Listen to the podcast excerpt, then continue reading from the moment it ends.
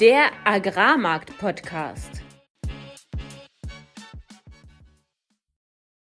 Heute besprechen wir, welche Vermarktungsstrategien zum Erfolg führen, die nicht enden wollende Preisspanne in den Makromärkten und das Säbelrasseln Russland zum Exportkorridor.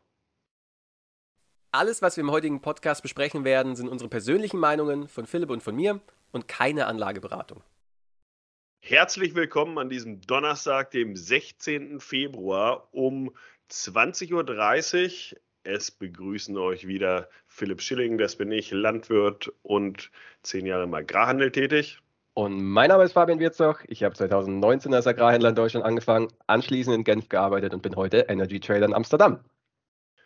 Fabian, du alter Jetsetter, warst unterwegs und hast irgendwas gerade erzählt von Fat Thursday oder, oder was? Fetter was Donnerstag, fetter Donnerstag, genau. Ich war eine Woche in Warschau in Polen und ich habe mich heute Morgen gewundert, dass es überall Krapfen gibt. Also wirklich an der Hotelrezeption, am Frühstück, im Flugzeug, am Flughafen, äh, überall auf der Straße. Und du, du, du, meinst Berliner jetzt, oder was? Genau, okay. ich komme als Bayer Krapfen, genau.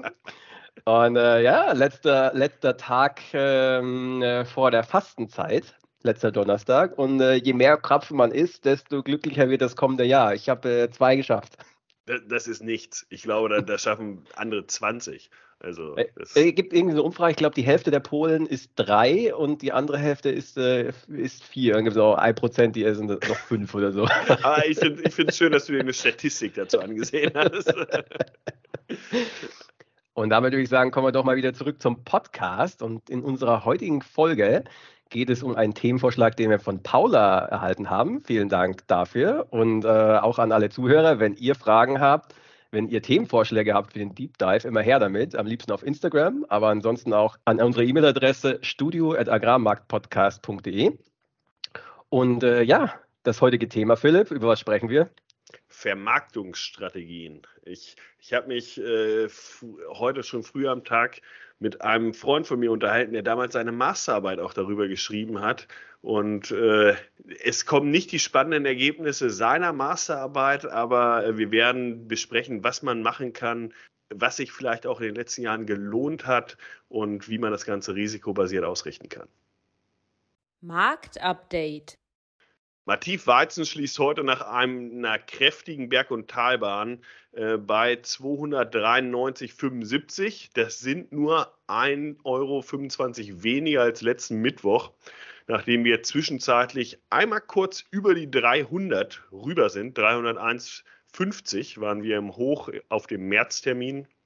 Und ähm, ja, sind äh, auch beim Raps heute geschlossen mit 552,50, auch ein Euro weniger als letzten Mittwoch und damit ja auf ähnlichem Niveau waren dort kurzzeitig bei 560 Euro. Also wir haben diesen Bounce gesehen. Letzte Woche bin ich schon darauf eingegangen, was die Gründe dafür sein können oder auch sind. Wir sind ja mittlerweile doch gute 10 Prozent über den Lows, über den Tiefständen aus äh, Ende Januar.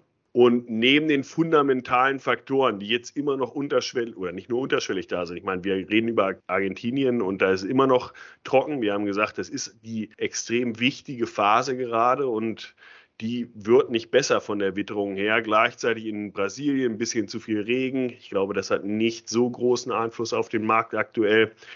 Und insgesamt sind wir natürlich immer noch, haben wir trockene Bedingungen auf der Nordhalbkugel und auch die Auswinterung in Russland nicht wirklich eingepreist. Aber überschattet bzw. begründet ist dieser Bounce aktuell höchstwahrscheinlich wieder durch die Diskussion um den Exportkorridor.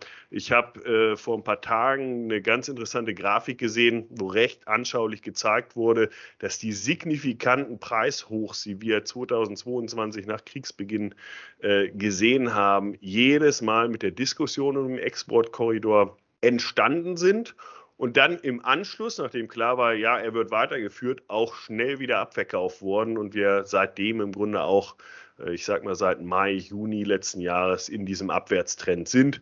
Soll nicht heißen, dass das sofort wieder passieren muss, aber soll nur ein Warnhinweis sein, ähm, wenn das die Begründung ist für diesen Bounce, dass es dann auch mal wieder schnell gehen kann. Wir sehen weiterhin aktuell, dass die Nachfrage, Algerien hatten wir auch letzte Woche diskutiert, auch bedient wird aus dem Schwarzmeer. Also sind äh, die Schwarzmeerparitäten aus Europa, aber auch Ukraine, Russland 10, 15 Dollar günstiger als aus unserer Region. Baltische Landwirte nehmen wohl jetzt langsam Fahrt auf und wollen wieder was verkaufen. Polen und Deutschland ist da eher noch ein bisschen hinterher, beziehungsweise die Polen drücken, wenn dann per Lkw eher Richtung Deutschland. Und ähm, ja, alterntig fühlt sich alles weiterhin so an, als könnte das durchaus auf der Suche nach Exportdestinationen noch ein ziemliches Blutblatt später werden. Aber bevor das so ist, werden wir, glaube ich, äh, erstmal an den Future-Märkten weitersehen müssen, wie, äh, wie die Reise weitergeht. Ähm, Inlandsmärkte gehen in eine ähnliche Richtung. Wir sehen relativ viel Druck und haben eigentlich nur noch ein paar Nachfrager, nämlich die Mühlen, wahrscheinlich für das letzte Quartal dieses Erntejahres und, und auch die etwas reduzierte Nachfrage durch die Stärkemühlen, die noch gefüllt werden muss. Die ähm, Mischfutterindustrie guckt sich eher den Mais aus der Ukraine an und dadurch ist eigentlich genügend Ware verfügbar. Und auf der neuen Ernte, okay, da, da sieht es, wie gesagt, ein bisschen anders aus. Trotz der großen Aussaatflächen immer noch relativ eng insgesamt. Ähm, auf dem Raps hat sich fundamental nichts geändert und da vielleicht ein kleiner Teaser schon mal für die nächste Woche.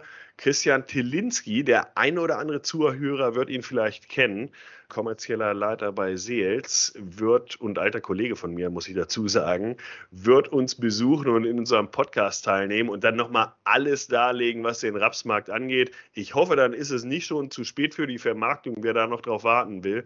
Aber äh, jetzt erstmal zu dir, Fabian, und den Makromärkten. Ja, im Makro haben wir gesehen, dass die Märkte nach wie vor feiern, dass die Inflation runterkommt und dass die Fed bald aufhören wird, die Zinsen zu erhöhen. Was wir aber tatsächlich gesehen haben, ist, dass die Inflation jetzt auf einmal höher reingekommen ist als erwartet. Nach wie vor fällt die Inflation. Wir sind jetzt bei 6,4 Prozent year on year, 0,5 Prozent Monat auf Monat aber gestiegen. Und das war das, was der Party kurzfristig eine ja, einen Dämpfer verpasst hat und der Markt erstmal runtergegangen ist, sich aber davon wieder erholt hat und Aktien jetzt Woche auf Woche gesehen unverändert sind und das gleiche im Euro-US-Dollar, der ist immer noch bei 1,07, das gleiche bei Öl, wir sind immer noch bei 78 US-Dollar und die, diese Range, die ich letzte Woche mal angesprochen habe, die man in vielen Märkten sieht, die ist immer noch nach wie vor intakt und ganz besonders sieht man das bei Öl.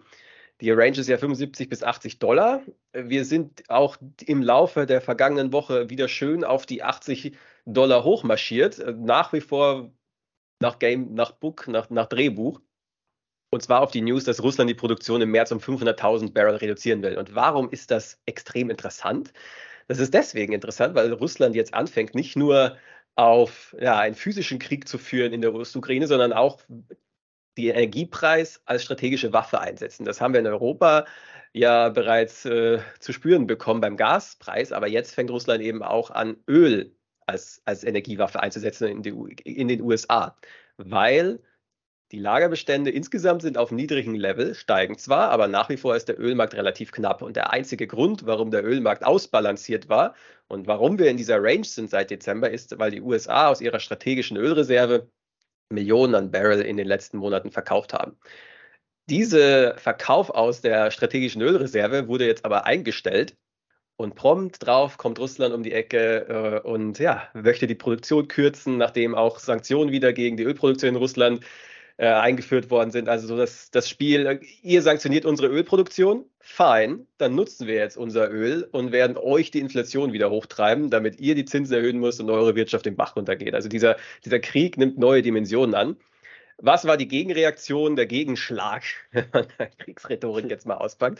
Der USA, ja, sie werden weiterhin äh, Öl aus der strategischen Ölreserve verkaufen und dann Öl wieder zurück. Und das war dieser ja, Klasse hoch auf Russland wird Produktion kürzen und runter wieder auf unverändert, weil die USA doch wieder aus ihrer strategischen Reserve jetzt eben Öl verkaufen. Und Euro-US-Dollar ist komplett unverändert. Also da ist so gut wie überhaupt gar nichts passiert. Es gab ein bisschen Bewegung, äh, als die Inflationszahlen rausgekommen sind in den USA, die wie gesagt höher waren. Äh, es kamen nochmal die Produzentenpreise des USA, die waren auch 6,0 Prozent versus 5,4 erwartet, also auch höher, aber ja, auch gleiches Spiel dort, sinkt seit sieben Monaten. Und äh, der, der, Trend bei der Inflation, egal ob das in den USA ist oder in, in Europa, der deutet nach unten. Und die Zentralbanken reden zwar noch, dass sie weiter die Zinsen erhöhen wollen, aber faktisch die Inflation kommt runter und, und wird vermutlich bald wieder in der 3 bis 4 Prozent Region sein. Und dann Ende des Jahres können wir sehr gut bei, bei 2 Prozent sein, wenn nichts Unvorhergesehenes kommt und, und passiert. Und und was die Märkte jetzt aber verunsichert, ist die Tatsache, dass die FED so ein bisschen anfängt, den Fokus zu verschieben. War der Fokus vorher immer auf der Inflation und die Inflation ist zu hoch und wir müssen weiter die Zinsen erhöhen, shiftet jetzt langsam der, der Fokus der FED und die FED sagt, ja, der Arbeitsmarkt ist so stark und weil der Arbeitsmarkt so stark ist, müssen wir jetzt die Zinsen weiter erhöhen. Und also die, die Message der FED ist eigentlich kristallklar. Wir wollen, dass die Zinsen weiter steigen und wir wollen, dass sowohl der Arbeitsmarkt sich abkühlt, als auch die Inflation sinkt. Und solange beides nicht passiert ist, werden wir nicht auf, aufhören. Und der Markt dagegen sagt, ja, schön und gut, aber wenn ihr jetzt weiter die Zinsen erhöht, dann wird der Markt bald crashen und wenn der Markt crasht, dann senkt er die Zinsen wieder. Deswegen kaufen wir heute schon mal, deswegen kaufen wir heute schon mal, um das die, vorwegzunehmen, dass die Zinsen bald gesenkt werden. Also es ist ein verrücktes Spiel. Und ich bin mal gespannt, wie lange wie lang das noch so gut geht. Wir sind jetzt auch am Aktienmarkt seit äh, Anfang Februar in der Range. Ranges lösen sich immer so auf, dass in die eine oder andere Richtung ausgebrochen wird. Und das werden wir vermutlich im Laufe der nächsten Woche dann sehen. Und, und wenn man irgendwie so liest, wer was wie sieht, dann scheint es ja so, dass die ganz großen Banken alle sagen, oh, oh, oh, der Aktienmarkt läuft aber ordentlich heiß und Retail Investors, also die eher kleineren, äh, gerade ordentlich reingelaufen sind. Und äh, naja gut, mal sehen, wie das Spiel ausgeht, wie du schon sagst. Aber ähm, es spricht sicherlich auch einiges dafür, dass es nochmal runtergeht, bevor es hochgeht. ja. ja, und wenn wir davon sprechen, warum es hoch und runter geht, und was man denn dann am besten machen sollte, kommen wir auch gleich zum Deep Dive-Thema, würde ich sagen, nämlich welche Strategien kann ich anwenden, um den Getreidemarkt optimal zu handeln? Deep Dive. Bevor wir darauf kommen, was gute oder weniger gute oder vielleicht äh, unterschiedliche Vermarktungsstrategien sind, müssen wir einmal kurz einordnen, worüber sprechen wir. Und ich glaube, die wichtigste Voraussetzung, um für seinen eigenen Betrieb oder für seine eigene Vermarktung ähm, eine Strategie zu entwickeln, ist erstmal sein Risikoprofil richtig einzuschätzen. Und natürlich unterscheidet sich da ein Veredelungsbetrieb, der den Großteil vielleicht seiner äh, Getreideernte in dem eigenen Betrieb verfüttert, komplett von einem Betrieb, der komplett Marktfrüchte wie Raps und Weizen produziert.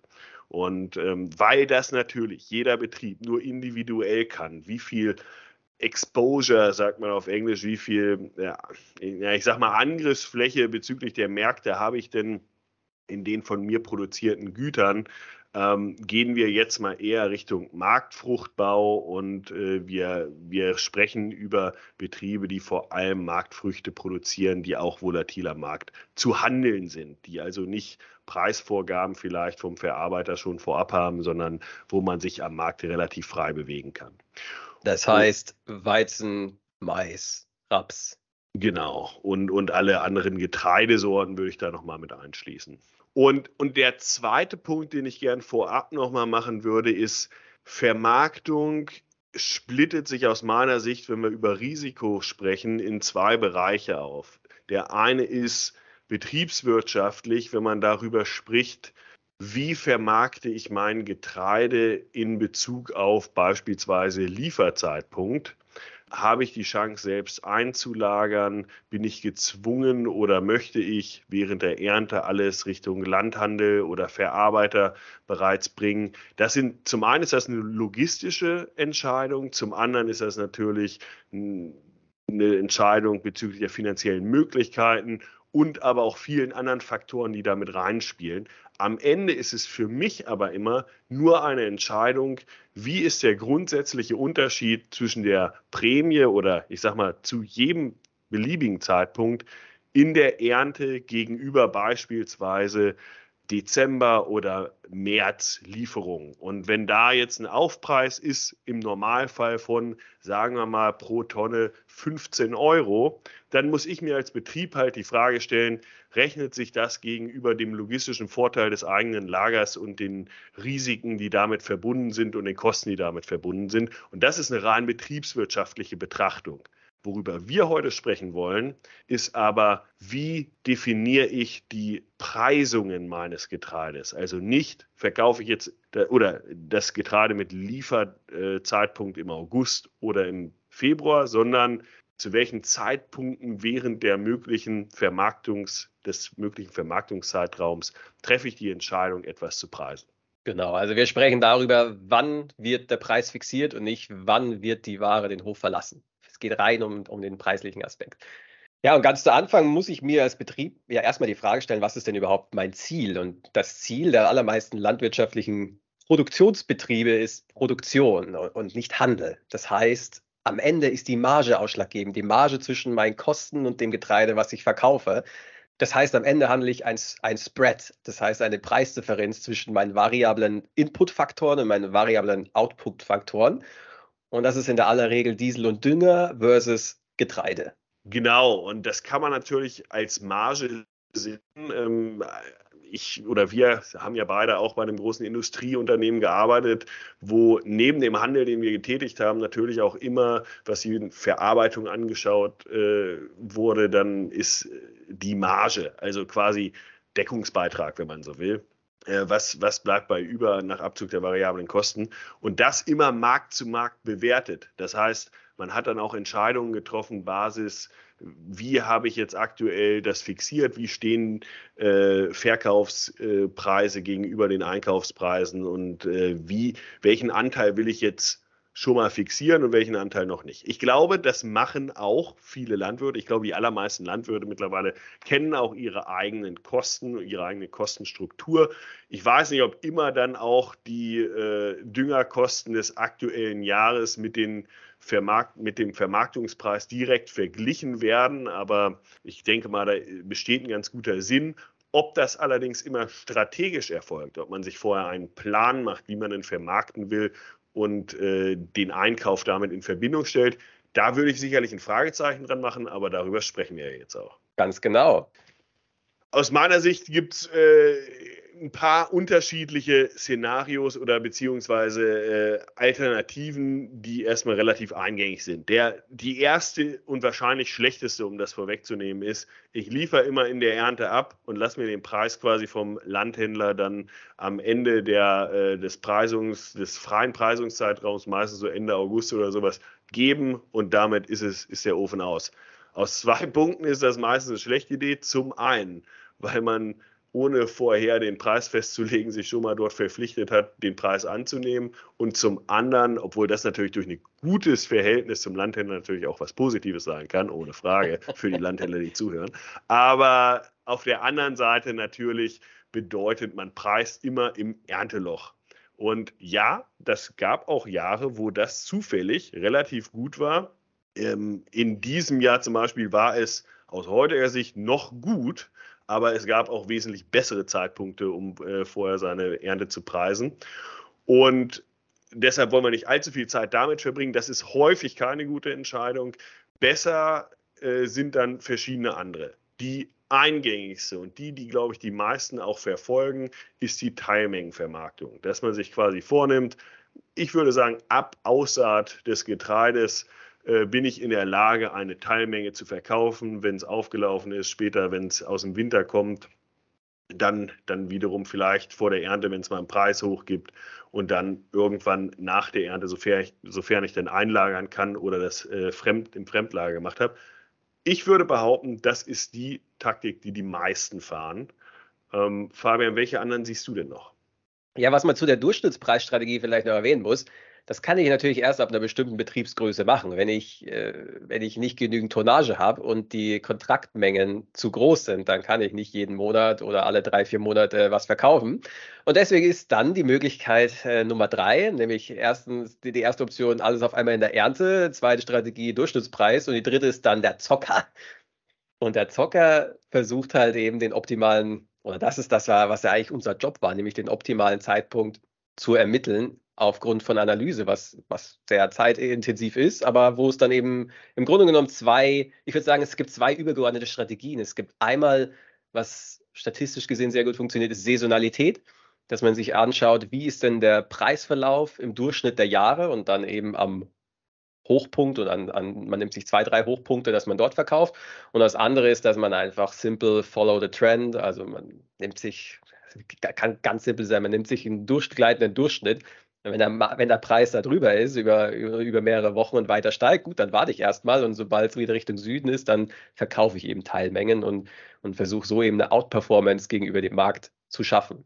Ich, ich würde noch einen mit einschließen, dass es auch noch viele Bereiche zwischen dem reinen Durchschnitt und dem Zocker gibt, weil meine, mein Eindruck war eher, diese Teilmengenvermarktung geht häufig in drei bis vier Teilpreisungen während des gesamten Vermarktungsjahres. Und das Vermarktungsjahr ist ja im Normalfall nicht mal zwölf Monate, sondern eher 18 Monate.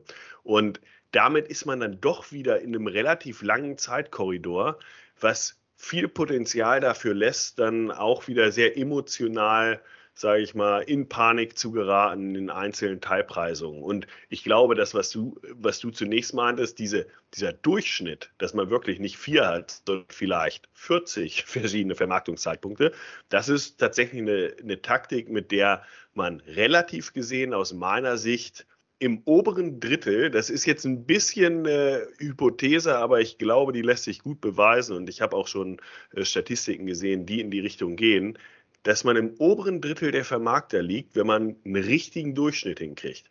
Der Unterschied zwischen dem richtigen Durchschnitt und der Teilmengenvermarktung ist halt, dass bei der Teilmengenvermarktung man quasi versucht, auch schon den Markt zu schlagen in Teilbereichen, während man beim Durchschnitt einfach nur versucht, okay, jede Woche haue ich was raus.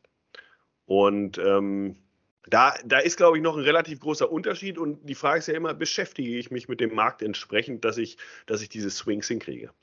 Und da gibt es ja ein ganz interessantes, ja, ein interessantes Modell im Ausland, insbesondere in Frankreich, das äh, ja, in gewisser Weise dieses Durchschnittsvermarktungsmodell und eben, dass man sich intensiv mit Märkten beschäftigt, ohne dass man sich beschäftigen muss, eben kombiniert. Kannst du da vielleicht ein bisschen was zu sagen? Genau, in, in Frankreich gibt es sehr viel Poolvermarktung. Das, das wird häufig auch durch den Landhandel organisiert, ähm, wo ja dann externe oder, oder Händler, also externe von dem eigenen Betrieb, diese Vermarktung übernehmen. Zum Teil gibt es das hier in Deutschland auch, aber ganz vereinzelt aus meiner Sicht. Und ähm, das ist sicherlich ein Tool, ein Werkzeug, um auch eine Benchmark zu haben gegenüber der eigenen Vermarktung und, und hilft vielleicht auch dann, dann am Ende zu vergleichen, bin ich denn in der Lage, im Endeffekt nicht nur den Markt, also den Markt zu schlagen, ist schon mal richtig gut. Ich glaube, die meisten gucken fast eher, die äh, Landwirte in der eigenen Umgebung zu schlagen, was, äh, was eigentlich ja nicht das Ziel sein muss, sondern das Ziel sollte ja im Grunde sein, wenn ich nicht auf den Durchschnitt gehe, dann will ich ja den Markt auch schlagen. Habe ich da nicht den Nachteil, dass ich am Ende gegen meinen eigenen Landhandel handle, dass da, die, dass da Interessenskonflikte sind? Das kommt natürlich aufs, äh, auf die Verbindung zum Landhandel an und ob man da, im Endeffekt geht es auch darum, auch worüber wir immer mal wieder sprechen, ich muss den Markt kennen. Ich muss wissen, wo die Preise stehen. Ich muss ungefähr wissen, wo die Prämien hier vor Ort im Durchschnitt sind. Und wenn ich mich darauf mit ihm einigen kann, dann kann ich ja auch mich darauf verlassen, dass, dass er da einen guten Job für mich macht, weil es wie eine Dienstleistung zu betrachten ist. Also ähm, das, das gibt es sicherlich. Ich glaube, da, da spricht auch einiges dafür, dass da der Trend ein bisschen hingeht. Ähm, und zum anderen, glaube ich, diversifizieren in der Strategie. Ich glaube, wenn man gesehen hat in den letzten Jahren, man hat es auch öfter mal verpasst, dann muss man sich vielleicht über die Strategie dann auch Gedanken machen. Und ähm, ich also denke, eine ganz normale oder eine ganz klassische Risk and Money Management Strategie ist einfach, ich definiere einen Preis vorab, an dem ich einfach dann die Reißleine ziehe, egal was ist und egal wie sehr ich hoffe und egal wie schmerzhaft es auch ist. Hier ist mein Stop-Loss, hier ist mein Preis und da gehe ich raus. Und in den aller, allermeisten Fällen bewahrt einem das vor noch viel größerem Pain, von noch größerem Schmerz. Genau, also ich glaube auch, es braucht einen Stop-Loss, dass man sich selbst sagt, okay, ab diesem Punkt bin ich nicht mehr emotional, sondern ich, ich folge einfach. Und das andere ist, die Strategie sicherlich auch jahresangepasst zu machen. ich, ich würde behaupten, dass in insgesamt bärischen Jahren, jetzt so 2015, 16, 17, ich eine andere Strategie fahren würde als beispielsweise in bullischen Jahren wie die letzten drei. Und äh, das vorab richtig mitzunehmen und sich dann auch einen Plan zu machen, ist, glaube ich, enorm wichtig. Und auch nicht alles auf eine Karte setzen. Ich meine, dann auch strategisch nicht alles auf eine Karte zu setzen, ist auch wichtig, dass man auch immer wieder vergleicht, was funktioniert und was funktioniert nicht so gut. Gut, jetzt haben wir die ganze Theorie und die ganzen generellen Informationen zu Strategien äh, gelernt. Jetzt ist die Frage, was mache ich konkret? Und Philipp, da du einen Betrieb hast, pack doch mal deine Insider- und geheimen Trading-Strategien aus. ja, okay. Ich, weiß jetzt nicht, ob ich mich persönlich als den äh, durchschnittlich informierten Landwirt sehen würde, deshalb muss ich ein bisschen aufpassen. Ich würde mich als den äh, Teilmengenspekulanten bezeichnen. Also ich, ich, teile auch meine Vermarktung in, äh, ich sag mal, Zeiträume auf und da versuche ich das bestmöglich zu machen. Ähm, Wie viele? Vier. Das ist eher wenig und das liegt halt daran, weil ich zumindest der Meinung bin, dass ich einen relativ guten Markteinblick habe und äh, äh, zumindest äh, möchte, dass ich den Markt schlage. Ob das jedes Jahr funktioniert, äh, das, das ist dann immer die Frage. Aber das, das würde ich sagen, ist schon eher die spekulative Variante. Ähm, persönlich habe ich aber auch schon darüber nachgedacht, ähm, ob ich nicht beispielsweise, und das wäre vielleicht etwas, was ich auch anderen äh, durchaus raten würde, ob ich nicht meine Vermarktung dann aufsplitte, dass ich sage, okay, ich habe x äh, Tonnen, die ich pro Jahr in, im Durchschnitt produziere, sagen wir mal, nehmen wir mal 1000 Tonnen oder was, und dann nehme ich halt 500 von den 1000 und da sage ich, ich mache jetzt so einen richtigen Durchschnitt. Ich mache vielleicht äh, eine Absprache mit einer Mühle oder mit einem Landhändler, hier pass auf, du kriegst am Ende meine 500 Tonnen, aber ich will die jetzt äh, über das gesamte Jahr jeweils in der Woche in, äh, pro Woche einen Preis sozusagen fixieren. Oder aber ich, ich gebe eine Teilmenge davon ab. Also das wäre für mich eine Strategie plus dann eine eher spekulative Teilmengenvermarktung, mit der ich dann auch die Hochs nochmal mitnehmen kann, wie ich glaube ich mein Risiko sehr gut splitten könnte. Und für diejenigen unter euch, die eher die spekulative Variante fahren, gehen wir jetzt direkt in Ausblick und sprechen darüber, was wir für die kommenden Wochen erwarten. Ausblick. Ich würde jetzt grundsätzlich äh, bei meiner Behauptung bleiben. Wir sehen, äh, zumindest was die Ölsaaten angeht, einen relativ guten Bounce, äh, der gerade durch Nachfrage und Argentinien unterstützt wird. Argentinien, hatte ich glaube ich vor einer Woche gesagt, ist jetzt, sind jetzt die nächsten zwei Wochen sehr relevant, was das Wetter angeht. Es sieht aktuell heiß und trocken aus. Es könnten da vielleicht auch nochmal äh, nochmal drohender Kürzungen sozusagen der Ernte noch mit reinkommen. Wenn das so ist und eingepreist wird, dann ähm, könnte das dann aber auch der, der Abschluss dieses Bounce gewesen sein. Ähm, gleichzeitig beim Weizen ist völlig noch in dem äh, Korridor ja, Dusel, sage ich mal. Jetzt hatte ich heute gerade ja, was. Sehr interessant, ja, sag du. Also, jetzt hatte ich heute gerade was gelesen, wo gesagt wurde, naja, wahrscheinlich warten die Russen bis kurz vor Ende des Korridors, um sich dann festzulegen. Die Frage ist halt, ob das der Markt dann auch glaubt. Also, Ende des Korridors offiziell ist, meine ich, der 15. März. Ja, ist ganz spannend. Wir hatten ja letzte Folge schon darüber gesprochen. Weizen ist auch in der Range drin, genau wie Euro-Dollar. Und bei Mativ ist das so eine Range zwischen 280, 290 und 300. In Chicago sind wir da zwischen 750 und 800 Cent pro Buschel. Und was ich spannend fand, wir hatten letzte Woche ja darüber gesprochen, dass Funds extrem short Weizen sind und long Mais, also einen Weizen-Mais-Spread haben. Und jetzt haben wir diesen Spike nach oben gesehen auf die russische Nachricht. Und ich hätte ja erwartet, vielleicht, wenn wir über diese Year-to-Date-Marke rüber sind, wo wir auch für zwei Tage drüber waren, dass wenn die Funds schließen wollen, ihre Short-Position Weizen, dass es jetzt durchzieht. Was ist aber passiert? Wir sind wieder genau da, wo wir letzte Woche waren. Also ich, es scheint so zu sein, dass die Funds mit ihrer Short-Position im Weizen eigentlich eine relativ hohe, ja, hohes Selbstbewusstsein haben. Wir, wir kennen natürlich die Fund-Position nicht ganz genau, weil seit zwei Wochen im Grunde keine neuen äh, Positionen rausgegeben wurden. An der Euronext in Paris, also Mativ, äh, da wurden sie jetzt gerade äh, gezeigt nach auch einer Woche Pause. Ähm, da gab es wohl technische Probleme. Auf jeden Fall, da sind die Funds mittlerweile nicht mehr short. Das war eh das, äh, wo sich die meisten gefragt hatten, warum eigentlich. Aber ähm, da sind sie quasi raus. Aber ich stimme dir zu, es ist schwer zu glauben, dass sie das in Chicago auch geschafft haben auf diesem kleinen, in Anführungsstrichen kleinen Move. Ähm, von daher, ähm, ja, denke ich auch spannend mit weiter zu verfolgen. Eher bärisch, wenn sie das, äh, wenn sie diese Nachricht quasi, dass Russland wieder darüber nachdenkt, den Korridor nicht zu verlängern, äh, nicht reagiert haben. Das heißt, wir befinden uns weiterhin in der Range. Da wir am oberen Ende sind, geht es jetzt erstmal wieder ans unteren Ende der Range. Und von da aus genau das gleiche wie bei den Aktienmärkten. Die Range wird brechen in die eine oder andere Richtung. Und ob das nach oben ist oder nach unten, das werden wir in den nächsten Wochen sehen. Vielleicht noch dazu, nach oben braucht es, glaube ich, mehr Begründung als nach unten. Das haben wir in den, in den letzten Monaten eigentlich gesehen. Nach unten reicht es, dass das einfach alles so weiterläuft wie bisher. Nach oben, da braucht es die Begründung. Nachdem wir jetzt schon mehrere Wochen keinen Händlerspruch der Woche haben, ist heute der richtige Moment dafür, wenn wir über Strategien gesprochen haben und wie man denn am besten sein, seine Ware vermarktet.